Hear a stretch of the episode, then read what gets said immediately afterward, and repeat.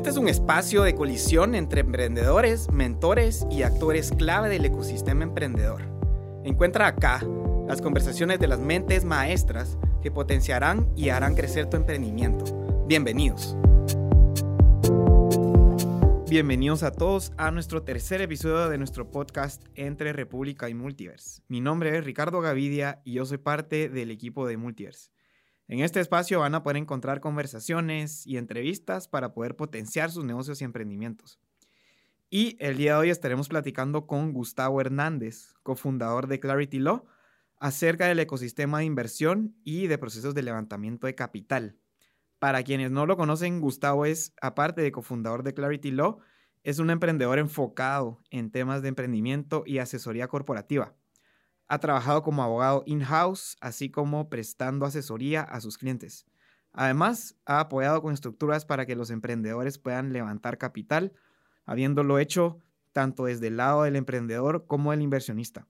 Así que bienvenidos a este podcast. Eh, y para todos los emprendedores que nos escuchan, probablemente este es uno de los temas, yo diría, más populares o de mayor interés, ¿verdad? El levantamiento de venture capital, de inversionista, porque es bastante emocionante y pues me alegra tenerte acá en el estudio, Gustavo. ¿Cómo estás?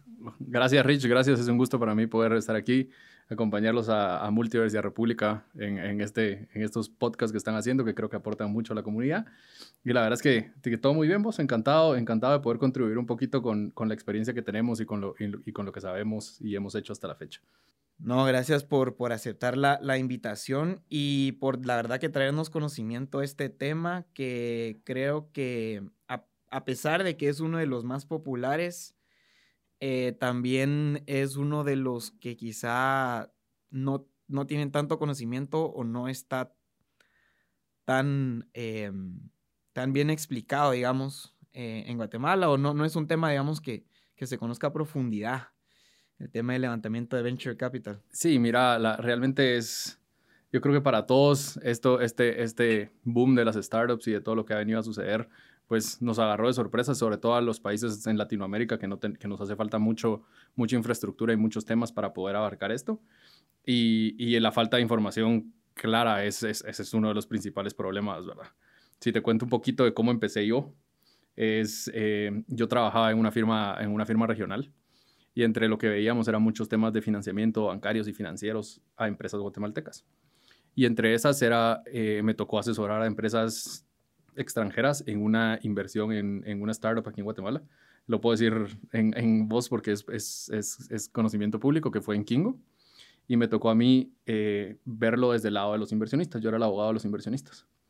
Y, y ese proceso fue, realmente fue un proceso bien, bien complejo, en el sentido de que cuando empezás a, tocar estos temas y te unís a las llamadas y tenés a todos los inversionistas, porque te tocaba coordinar a los distintos ocho, ocho inversionistas que habían, cuatro inversionistas que había. Y encima de todo tenías a la contraparte, pues, que era la gente de Kingo aquí en Guatemala. Y empiezan a hablar de los temas y te empiezan a tocar aquella cantidad de términos impresionantes que empiezan que una nota convertible, que que los intereses, que la forma en la que vas a capitalizar lo que que, una, que un descuento para esta nota. Te empiezan a meter un montón de temas y la verdad es que uno estaba en blanco.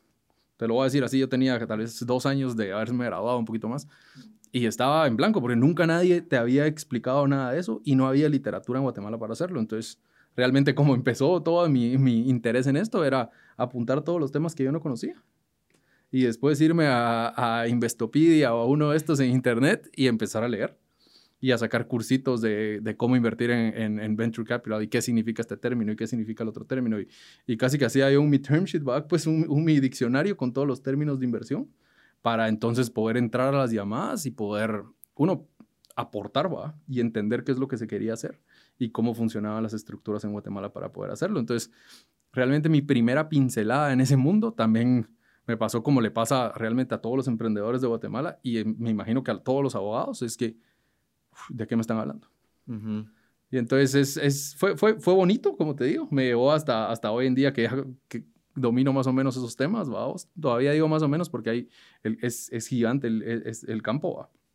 y hay muchos aspectos financieros, pero así fue como, como empecé yo a meter como que el, el, el pie al agua en temas de, de, emprendimiento y de venture capital. No, y, y es, aparte de que es súper amplio, eh, el, el tema va cambiando todos los días. Entonces, todos los días que sale un nuevo instrumento de, inversión, eh, que de repente hay otro tipo de levantar capital, o hay otros actores, o otro tipo de, institución financiera. Entonces, como aparte de que sí es relativamente nuevo, eh, pues en los Estados Unidos probablemente viene desde los 50, pero eh, es relativamente nuevo en comparación a, a, otros instrumentos, va cambiando. Sí, no, al final del día, de la nada, hoy en día se menciona un término que es una SAFE, que es un Simple Agreement for, for Future Equity. Realmente lo que esto dice es un acuerdo sencillo, literal es la traducción, un acuerdo sencillo para, para acciones a futuro. Y ese acuerdo nació, si no estoy mal, es Y Combinator el que lo crea. Y se lo sacaron literalmente de la nada. Necesitaban documentar una inversión en un momento en el que no tenían cómo hacerlo. Y decidieron, ah, documentémoslo con este acuerdo. Y le pusimos un nombre de SAFE. Y después hoy en día la SAFE es un documento usado en, a nivel mundial. Pero fue realmente puro acuerdo de las partes donde surgió. Entonces, si alguien más al día siguiente leía algo de una SAFE, pues, es, ni siquiera había literatura en Estados Unidos. Pues. Entonces sí ha sido un proceso de ir creando estas, estas estructuras y estos documentos que van soportando lo que se está haciendo con los, con los em, emprendedores en Estados Unidos y por eso también nosotros aquí en Guatemala tratamos de encontrar las formas de crear los medios para poder hacerlo para ellos aquí también. Y justo te quería preguntar en ese, e, en ese aspecto, ¿existe en, en Guatemala el Venture Capital y mm, desde tu perspectiva que ya participaste en un proceso, ¿verdad? De una empresa que nació acá, eh, ¿cómo nos comparamos contra otros países un poco más avanzados? Mira, realmente aquí, eh, yo creo que esta, esto sí lo van, a, lo van a escuchar todos de forma repetida, es que no hay un mercado realmente para de venture capital como tal. Es, ya hay un par de fondos. Creo que aquí eh, ya hay invariantes, hace un poco de inversión aquí en Guatemala. Empezó en algún momento, creo que People Fund a tratar de hacerlo. Y hay otros, otros actores del mercado que han tratado de hacer, de, de, empezar a hacerlo, pero muchos son, son personas individuales las que están dispuestas a invertir. Entonces, realmente no tenés ese mercado para poder funcionar todo este ecosistema de venture capital. Y dos, creo que aquí en Guatemala solo hemos tenido un éxito a la fecha, mm. que fue esta que compró Zoom y que después compró Blue PayPal, Kite. Blue Kite, correcto. Que fue la única éxito que realmente ha habido, si lo queremos ver así, que también tiene sus especialidades, ese, ese caso que, que, en algún momento las podemos discutir, pero realmente no ha habido una éxito. Realmente lo que ha surgido mucho en Guatemala para todo esto de, del tema de los startups es que se ha servido mucho de mercado para validar productos y para ver si los productos se pueden replicar en la región, o sea, México, o, o empezar a bajarlo en Centroamérica y irte para, para, la, para Sudamérica. Entonces, realmente Guatemala no tiene un, un gran mercado de venture capital o algún lugar donde puedas llegar y están los inversionistas o tenés el listado, puedes hacerles un pitch a todos y, y, hay, y hay dinero en la mesa que están dispuestos a poner, pues. Uh -huh. Realmente aquí eso no, no, existe. Y también no existe, también hay que entender la razón, vamos. No solo es porque las leyes guatemaltecas no, no nos lo permiten, sino hacer todas estas estructuras, digo, sino que también el mercado en guatemalteco es bien pequeño. Entonces, cuando querés levantar eh, una empresa y en Estados Unidos hacen rondas seed, que o sea, es la primera ronda que pueden hacer, y levantan 2, 3 millones de dólares, aquí en Guatemala sería genial que pudiéramos levantar de inversionistas locales 2, 3 millones de dólares, pero yo creo que si llegamos a 500 mil dólares y con, con, con, porque tenés un, un, círculo de conexiones muy grande, es porque ya estás llegando a algún, estás en las grandes ligas de Guatemala, pues. Sí, yo, yo, creo que ese tema que mencionas, bueno, aparte del tema legal, ¿verdad? Que, que, todavía tenemos como una estructura legal muy rígida que no permite como, lo, como instrumentos que mencionabas antes, como el SAFE. Eh, también tenemos que contextualizar un poco que nosotros somos 18 millones de, de gentes acá y en Estados Unidos son como que 350 millones. Correcto. Entonces, realmente son como, es como que, como dos, 220, no, 200X por ahí. Cabal. Eh, entonces, no, podríamos, no podemos esperar tampoco que se den acá los, los, las negociaciones que se dan allá, ¿verdad?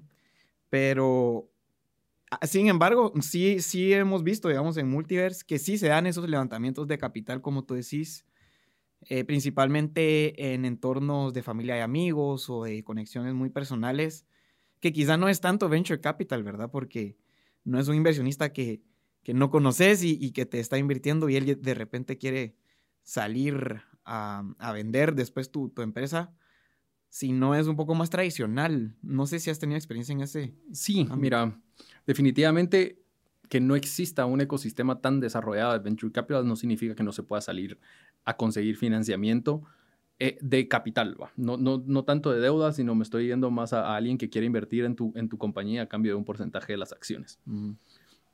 Y, si quieres, solo expliquemos esto un poquito. Es realmente al final la forma en la que cualquier, cualquier inversionista podría invertirte o, aportarte es ya sea dándote un préstamo con ciertas condiciones a futuro, ya sea con una tasa de interés fija o ya sea que cuando tengas una evaluación más adelante, ese, préstamo que te dieron se va a convertir junto con sus intereses en acciones de la compañía, lo que en Estados Unidos se denomina un convertible note. Entonces, eh, ese tipo de estructuras sí, sí, sí pueden surgir y sí pueden existir aquí en Guatemala. Y de ahí pueden, puede ser directamente alguien que te quiera invertir de una vez por un porcentaje de tus acciones en la compañía. Y realmente los dos casos los ves, porque sí los ves, pero no los estás viendo en, en, en ahorita les voy a dar un par de ejemplos, pero no los estás viendo en en montos como los miras en otros países de Latinoamérica también. Si no los estás viendo, yo creo que el, el, que más grande que he visto aquí en Guatemala, si saco de, de, forma local, ¿va? no estamos hablando de una empresa, de una startup que salió a buscar capital afuera, sino de forma local, la inversión más grande que he visto es de entre 300 y 500 mil dólares. Y es, uno, pichaste muy bien la idea, tenés una, una idea muy, muy bien desarrollada, el, el inversionista creyó en vos y, y, empezás a, y es parte de tu, de tu mismo círculo y de tus conexiones, entonces confían en vos. Entonces, estás creando otro, otro nexo con, con, el inversionista que es más allá de, un, de una VC, de que alguien X decidió invertirte porque cree en la idea. Pero he visto bastantes en los que mm, ciertas personas ciertos individuos realmente de, mucho capital aquí en Guatemala han invertido en, estas startups.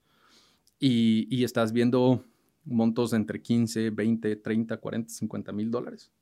Creo que vi uno hace poco de 100 mil dólares. Y, y, que sucede, y, y sí pasa, pues, pero también te puedo contar esas, ocasiones que yo, en las que yo he estado, tal vez con, con, las, con los dedos de las dos manos, pues tenemos alrededor de 10 operaciones que hemos visto de, de esa forma.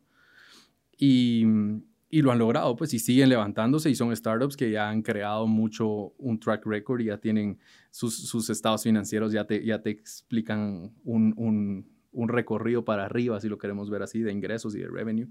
Y entonces eso también hace que el inversionista esté mucho más dispuesto a invertir, a invertir el capital, pues.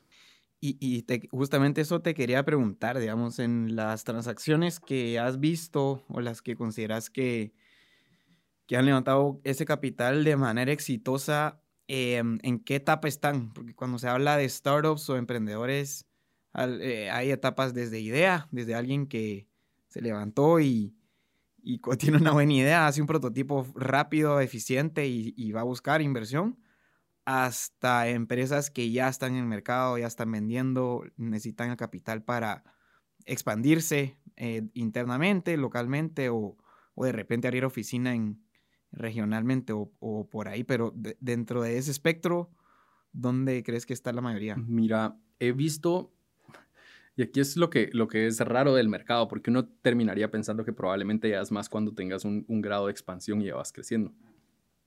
Pero ahorita tengo tres en mente y las tres han sido en empresas que sus números todavía están en rojo. O sea, ya tienen un producto, ya tienen una idea de negocios, ya, ya quieren empezar a trabajarlo y a salir y sacarlo adelante pero no tenés un revenue, no estás generando un ingreso que, que sea sustancial, sino realmente es que el inversionista ha creído en las personas, uno, y ha creído en el proyecto. Porque el, otro día estaba teniendo una, una, conversación con uno de los inversionistas que nosotros asesoramos y lo que me dijo es, a mí me gustan las ideas, pero en lo que más invierto es en la persona que desarrolla esa idea. Porque con una persona clave te permite, le va a permitir pivotear irse moviendo un poquito sobre lo que tiene que ir haciendo en la idea. Es una persona que sabe lo que está haciendo, que, que, yo le tengo esa confianza para que lo pueda hacer. En cambio, si solo creo en la idea y no en la persona, de la nada va a encontrar la primera barrera y va a decir, ya no. no sé qué hacer, no sé qué hacer, y lo que, lo que va a requerir del inversionista es que el inversionista se meta, y muchas veces estos son inversionistas que están tratando de ayudar al, al, emprendedor para salir adelante, entonces no quieren involucrarse tanto. Pero entonces, regresando al tema, eh, he visto bastantes, he visto varios en, en, en, empresas que están en números rojos, o sea, que, que, van subiendo, pero todavía no están generando un ingreso. Entonces, realmente ya, ya desarrollaron como que la etapa, tal vez si lo querés ver así, de incubación, porque ya tienen una, ya tienen una idea. Están creando todavía, a veces está junto con el inversionista, el modelo de negocios para desarrollarlo para, para más adelante. Pero también hay mucho de esto que es, dos de estas empresas son también de ayuda social en cierto punto. Entonces, los inversionistas han estado dispuestos a hacerlo por lo que implica esa ayuda implica esa, esa, esa, ¿cómo se llama? Ese aporte de capital o ese préstamo que les están haciendo, tiene una, tiene una implicación en, en, el, a futuro en el beneficio del país o en el beneficio de una población o algo por el estilo. Entonces también están dispuestos a decir, yo quiero hacerlo no solo por la idea, no solo por el inversionista, sino por lo que puede significar esto para Guate. Sí, es, un poco de entender a quién le querés vender la idea, ¿verdad? Em, y, y en, eh, quedándonos un poco en ese tema, de estas empresas que, que mencionas que quizá todavía no están listas para, para expandirse, probablemente están en números rojos. Em, hablaste un poco de la persona o el fundador. qué, qué porque, y sé que hay muchos que están en esta etapa. ¿Qué le recomendarías en, qué enfocarse para poder salir a levantar capital? Em, en un buen pitch, en enfocarse en venderse a sí mismos, en, no sé, o en estructurar un buen deal. Mira, Aquí con el tema de salir a buscar capital también es, es, es hay, vas a encontrar criterios separados y creo que es, es, importante que todos lo conozcan, pues criterios distintos en el sentido de salir a buscar capital es un trabajo cansado, es un trabajo que te va a tomar muchísimo tiempo y que al final del día no sabes si vas a lograr el objetivo. Entonces, el hecho de dedicarte solo a salir a buscar capital también es un arma de dos filos porque puedes que estés descuidando la empresa y lo que quieres lograr con la empresa por salir a buscar capital. Entonces, hay que tener mucho cuidado solo de decir, ah, me caerían bien 250 mil dólares porque entonces ya puedo abrir cuatro, cuatro locales más o algo por el estilo. Y dejas el local o los dos locales que tenías al principio abandonados solo por hacer esto. Entonces, cuando tratas de, cuando digamos que lograste llegar a sentarte enfrente del inversionista que quiere y enseñar lo que tenés, pudo haber sido algo completamente diferente si te hubieras dedicado específicamente a eso.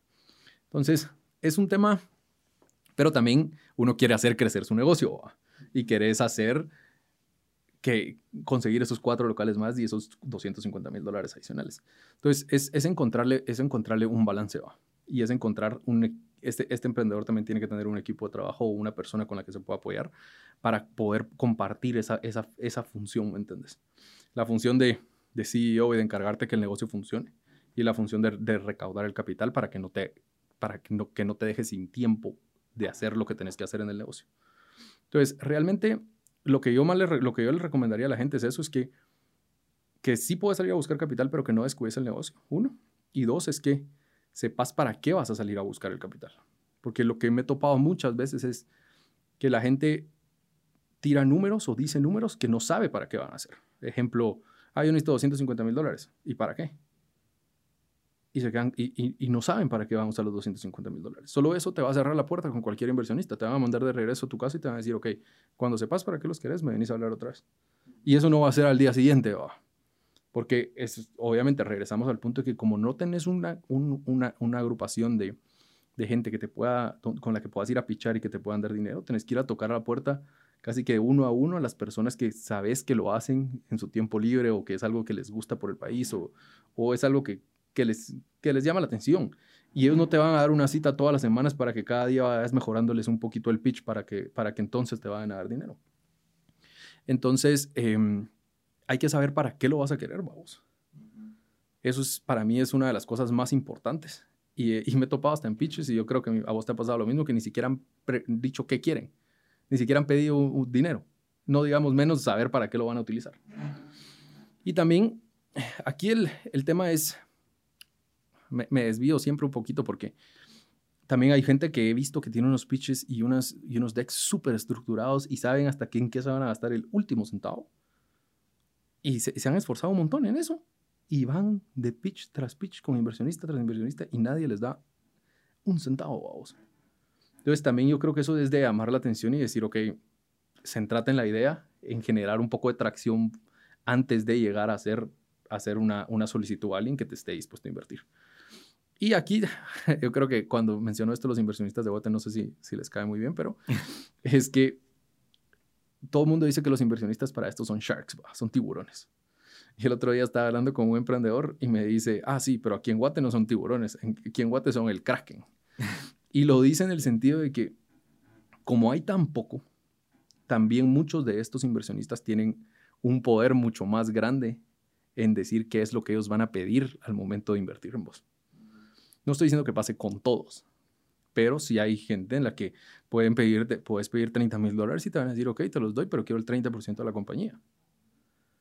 Y entonces el valor de eso es, es de pensarlo dos veces, ¿me entendés? Porque sí, es cierto, vas a poder armar tus otras tres locales, sí, pero estás quitándote de una vez el 30% de la compañía, de primas a primeras. Entonces, hay que ver si, si a veces no vale más la pena ir a buscar cierto financiamiento tradicional, empezar a crear un track record, empezar a crear, a, a, a arreglar a la novia un poco más para cuando vos vayas con los inversionistas tengas un poco más de de, ¿cómo se llama?, de fuerza o de, de dominio en el sentido de, en, la, en, la, negociación, de decir, sí, pero quiero que estés aquí, pero tampoco es que te necesito que estés aquí.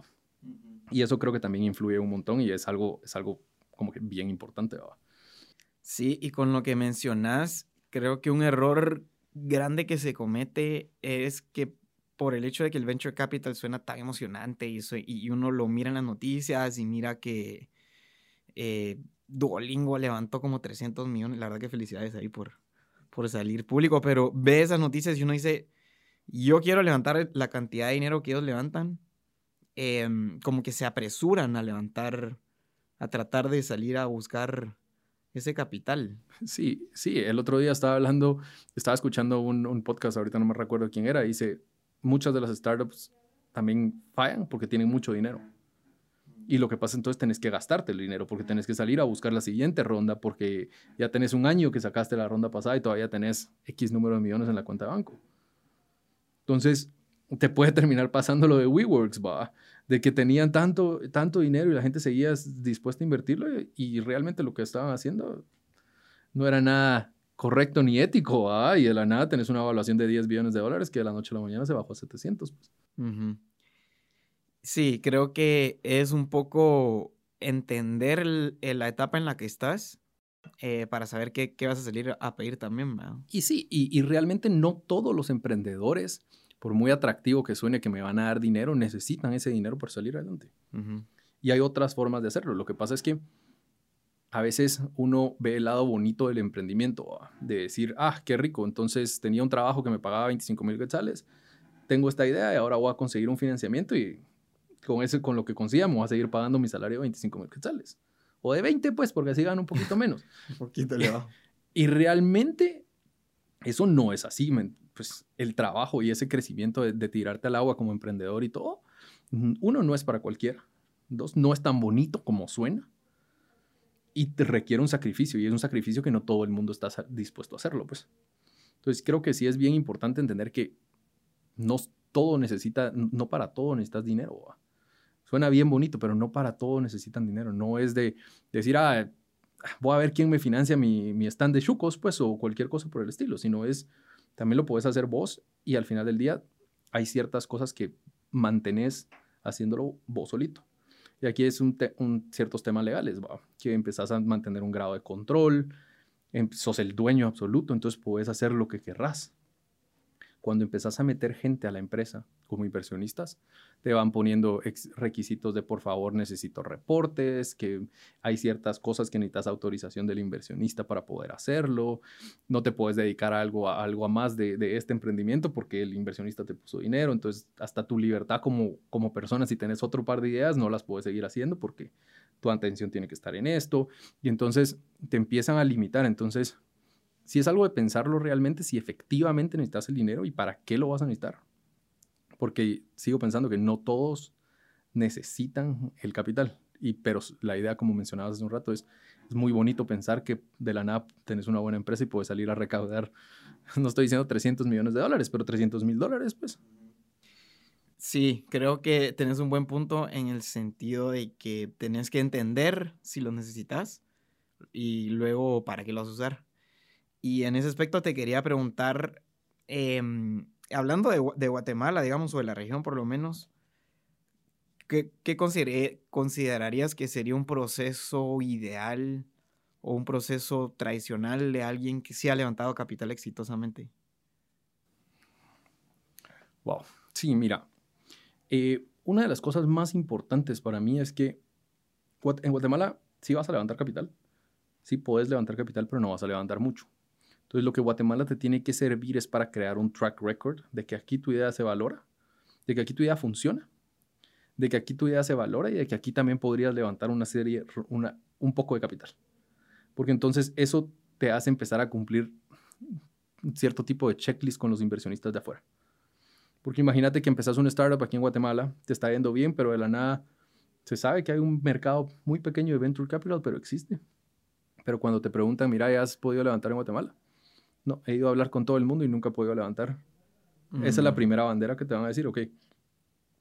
No estoy diciendo que sea una regla escrita en, en, en, piedra, pero te empieza a sonar de por qué, si, por qué no has podido levantar capital en tu país. En tu propio mercado. En tu pues. propio mercado, donde tus ideas están, están haciendo. Entonces, varios de los emprendedores con los que hemos estado trabajando han logrado levantar. Mucho, a veces ha sido deuda, pero ha sido deuda de ciertas incubadoras o algo por el estilo, que ya lo que viene a ilustrar es que ya hay un grado de confianza en el mercado nacional. Y a veces la deuda es cara, pero esa deuda cara también atrae ese, esa validación del mercado nacional de, de, emprendimiento, si lo quieres ver así. Entonces, a veces, yo considero que les, ha, que les ha valido la pena porque uno de ellos y levantó esa deuda aquí en Guatemala y después logró levantar plata de un inversionista en Estados Unidos. Y entonces logró como que completar el ciclo de decir, ok, levanté en mi país y ahora ya levanté en Estados Unidos. No es alguien que pretenda levantar muchísimo dinero ni, ni hacer algo así mundial gigante, pero, pero logró levantar en Guatemala y logró levantar en Estados Unidos. Entonces, creo que lo, lo más importante al final del día es, si logras conseguir esa validación del mercado nacional, puedes pensar en, en brincar para afuera pero tampoco, y, esto es lo que, lo que pasa, es que tampoco está escrito en piedra, como decía, pues, porque han habido empresas que no han logrado levantar un centavo aquí en Guatemala y de la nada se van a Estados Unidos y, wow, les va muy bien. Entonces, es, es, un poquito de las dos cosas. Hay que, hay que ver el caso específico con la idea, pero para mí eso sería lo principal.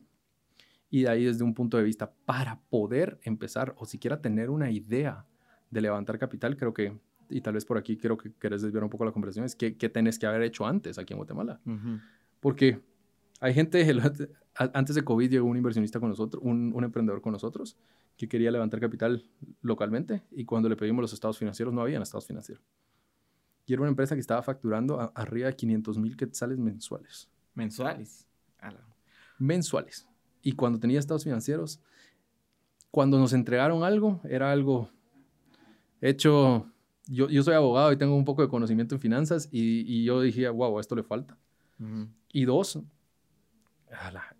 no, no, no, vas a poder conseguir si aquí, si no estás ordenado con tus cosas aquí en Guatemala desde el inicio, desde, no estoy diciendo hacer una sociedad desde el inicio, desde el día uno o inscribir tu marca desde el día uno, pero cuando llegas a ese punto, o consideraste que a ese punto, empezar a ordenar tus cosas. Tus estados financieros tienen que estar bien ordenados. Si como, si, si como emprendedor le has puesto capital a la compañía, que ese capital está registrado en la compañía. Em, si, si, has gastado o has puesto algo, te has ganado algún premio, quién se lo ha ganado, se lo ha ganado el emprendedor, se lo ha ganado la compañía, que, que eso se vaya viendo reflejado en los activos y en el estado de la compañía. ¿Y por qué te lo digo? Porque entonces cuando salgas de Guatemala, y alguien vea tus estados financieros o vea todo eso, ok, se, entiende que Rich ha invertido, le ha puesto 150 mil quetzales a este, a este startup o 150 mil dólares a este startup. Entonces ya tenés, que le dicen los gringos, skin on the game, pues ya tenés la piel ahí en el juego. Entonces la gente dice, ok, él ya tiene algo que perder. Pero si vos no le has puesto nada, o si lo has puesto y no está registrado, como alguien todavía, porque ya invertiste y no lo ya invertiste y no lo tenés registrado y alguien no te lo va a reconocer y te va a decir ah sí tenés razón habías puesto 150 mil quetzales sabes qué pongámosle un 150 mil a los estados financieros porque no te los puedes sacar de la nada entonces creo que que si lo querés empezar a ver desde ahí es una vez decidís que, que esto es lo que querés hacer y te querés formalizar a hacerlo tienes que empezar a cumplir con con ese con ese proceso a documentar tus tus ventas y para documentar tus ventas y tus estados financieros tienes que facturar, ¿sí? documentar tus gastos empezar a entender esas finanzas que, que, en Multiverse enseñan también un montón a, a, los emprendedores, para entonces después poder obtener tu primera ronda o tu, primera, tu primer préstamo aquí en Guatemala de alguna institución, porque eso es lo que ellos te van a revisar al principio. Y después de eso ya puedes venir y pensar, ok, ¿a dónde voy? Quiero, ya validé que esto funciona, ahora ¿a dónde quiero ir? Y ya sea que haya, consigas algún inversionista aquí en Guatemala, como los que hemos mencionado, o brinques afuera, pero ya tenés un track record ya tenés algo ordenado aquí en Guatemala. Y, y, y un poco a ese punto, eh, un ejercicio que, que, creo que muy pocos emprendedores hacen es ponerse en el zapato del inversionista. Y entonces decir, bueno, si viniera alguien a pedirme dinero, a mí, ¿qué me gustaría a mí ver de esa persona? Y van a haber un montón de, de respuestas como las que mencionás, como, bueno, cuánto le ha invertido, cuánto vende, cuánto eh, margina, em, de quién es la empresa, para qué usar ese, ese dinero que le voy a dar, qué es lo que ha logrado, qué es lo que quiere lograr a futuro. Em, que si uno se hace esas preguntas y no las tiene respondidas de su propio negocio, ¿cómo puede esperar que alguien eh, le, le, quiera invertir? Exactamente. Y, realmente creo que también para eso sirve un montón los programas de aceleración de hoy en día que existen aquí en Guata y de incubación. Es cierto que al final de estos programas todavía están en construcción esa, esa red de inversionistas ángel que puedan apoyarlo, pero te ayudan un montón a practicar ese pitch y a practicar lo que tenés que vender y las preguntas que te pueden hacer. Y la experiencia que yo he tenido con muchos, con, con los emprendedores que hemos, que hemos hecho, mentoring gracias a Multiverse es la, la, el pitch que te hacen el día uno y el pitch que te hacen al final cambian un montón cuando, cuando ellos empiezan a poner en, en, la, en los zapatos del inversionista y en la, en la, idea de lo, que, de lo que a vos te gustaría saber de ellos. Y entonces empiezan, ah, y nunca se me olvida, yo tengo uno de los ejemplos más claros que es, fuimos con un, con, con un emprendedor que yo estaba haciendo mentoring con un inversionista que era parte de nuestros, de nuestros clientes. Y lo primero que les dijo, eh, les, le encantó el negocio y les dijo, ok, ¿cuál es su costo de adquisición del cliente? Y los dos se quedaron así en blanco, en un segundo así, pero en blanco. Entonces el inversionista, y es algo que sí tienen aquí, es que les empezó a explicar por qué importaba, qué era lo que necesitaba ver y todo. Realmente les dio un pequeño, un, pequeño, una, pequeña clasecita, mentoría ahí de, de, de 20 minutos. Y después lograron ellos ir a trabajar sus números y volverle a hacer el pitch al inversionista y toda la onda. Pero eh, es, es, hay cosas que son importantes que, que, que, vayan conociendo de su propio negocio para entonces poder convencer a alguien más de que quiera invertir dinero en ello. Y en base a, a ese tema, eh, ¿cuál dirías que es el error o los errores principales? Que hablamos ya bastante de ellos, pero desde tu perspectiva, habiendo ya trabajado también del lado de, del startup, eh, ¿cuáles son los principales errores que comete un emprendedor cuando trata de levantar capital? Eh, para mí lo, lo, principal que cometen es que, uno, no saben para qué vamos a usar el dinero. Y lo he visto en repetidas ocasiones. Y dos, no entienden a quién le están, a quién le están pichando, porque también hay que pensar que el que va a ser tu inversionista, también tenés que ver la forma en la que sea una persona estratégica para tu negocio. No es solo salir a buscar dinero por buscar dinero. Si tenés la oportunidad, por ejemplo, y es un negocio relacionado a X tipo de servicio, y si tenés algún inversionista relacionado con una empresa que, que, que, pueda aprovechar de tu servicio, podría ser una de las mejores inversiones que puedes tener, aunque no va a ser mucho en cash. Pero después él mismo te puede, a través de su empresa o algo así, te puede comprar ese servicio. Y entonces podés lograr hacer un match impresionante, no solo salir a buscar dinero por decir, ah, quiero un poco de dinero. Entonces, para mí esa es una, es, es, es una de las cosas. Usualmente los inversionistas tienen ciertos nichos a los que les gusta ponerle capital y entonces también hay que leer y entender un poco de, de, qué es lo que el inversionista le gusta y qué es lo que, lo que él le parecería hacer, para entonces hacer, entrarle el pitch por ahí, va. Y tenés que tener limpia la casa. Tenés que tener tus cosas en orden, a eso me refiero. Porque si no tenés tus cosas en orden, mira, no es que todos los inversionistas te lo vayan a revisar. Porque hay muchos inversionistas, como te decía desde un principio, que creen en la persona y creen en la idea y les gusta un montón y ahí va el capital. Pero en la medida que vos tengas mejor tus cosas, más Lo que, no, es que, no es que sea poder, pero más control vas a tener de, decir esto es lo que quiero y por qué lo quiero y para qué lo quiero. Y en esa forma de decisión va a ayudarte muchísimo más a que el inversionista quiera, quiera aportar capital. Entonces yo creo que, que es, es formalizar tu negocio, vamos, tener todo bien formalizado. Uno y dos, saber para qué lo querés y qué es lo que querés y, y, ser honesto con lo que estás con, con, lo que estás vendiendo. Si tienes algún problema, pues también lo puedes compartir, ¿me entendés? Es alguien que al final muchos de estos, de estos inversionistas también les gusta hacer esto hasta de hobby, de poder ayudar a las empresas, sobre todo en este, en este mercado. Entonces creo que, creo que hay que ser, hay que ser claros en lo que se busca. Y, y, tal vez por ahí, por ahí miría, después podemos, podemos tocar un montón de temitas así independientes, pues, pero, pero creo que por ahí sería lo principal. Sí, creo que se, se resume como a, saber a quién le vas a ir a pichar, en saber eh, tener un plan, ¿verdad? Que lo, y, y, de cierta manera, como decías, tener organizado internamente para que no solo se mire bonito afuera, tu pitch y demás, sino cuando ya empezás a permitir que entren a, tu, a la casa este limpia. Sí, mira, también, como te digo, al final mucho depende de casos, porque también he visto inversionistas que la casa no estaba nada limpia, y hay que ser honesto. Y el inversionista le encantó y se enamoró de la idea. Y dijo, ¿sabes qué? A mí esto lo podemos arreglar en el futuro. Yo sé cómo arreglarlo. Te mando a mi abogado o cualquier cosa. Pero yo quiero ser parte de este, de este negocio. Sí.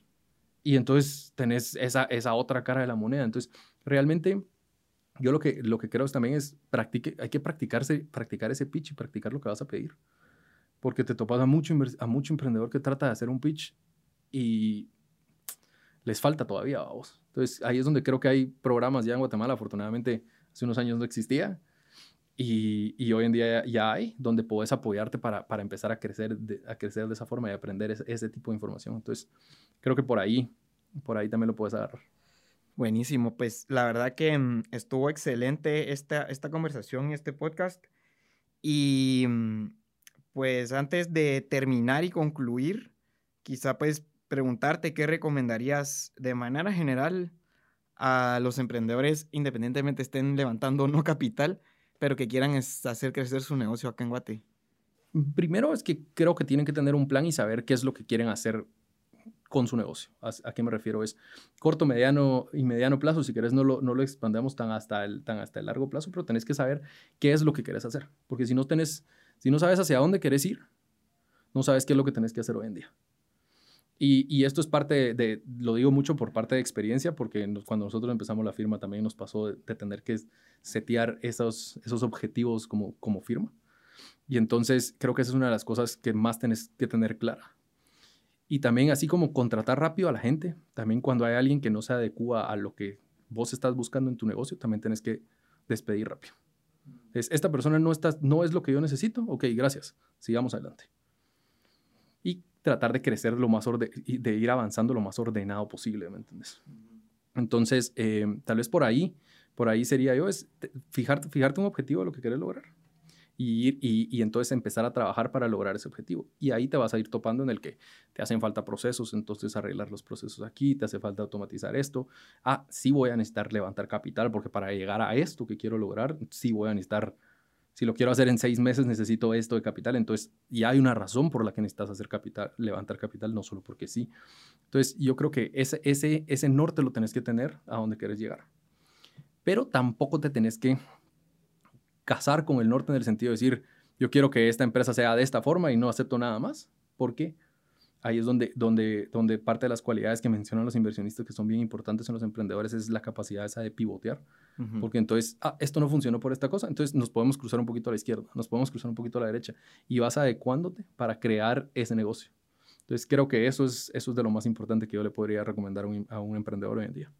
Buenísimo. Eh, eh, Gustavo, pues mil gracias por, por esta conversación. Em, y para los que escucharon y quieren pues conocer un poco más y acerca de ti o de Clarity Law, em, ¿dónde te pueden contactar? ¿Dónde te pueden seguir? Eh, me pueden contactar a gus.claritylaw.com o nos pueden seguir en, en Instagram también como ClarityLawGT y en LinkedIn como ClarityLaw solo. Buenísimo. Entonces sigan a Clarity Law en Instagram, LinkedIn eh, o pueden escribirle directamente a Gustavo. Y pues muchísimas gracias a todos los que nos escuchan. Em, recuerden que acá pues van a encontrar este tipo de entrevistas donde vamos a estar generando este contenido para todos los emprendedores para que puedan salir motivados y puedan crecer sus negocios. Así que nos vemos la próxima.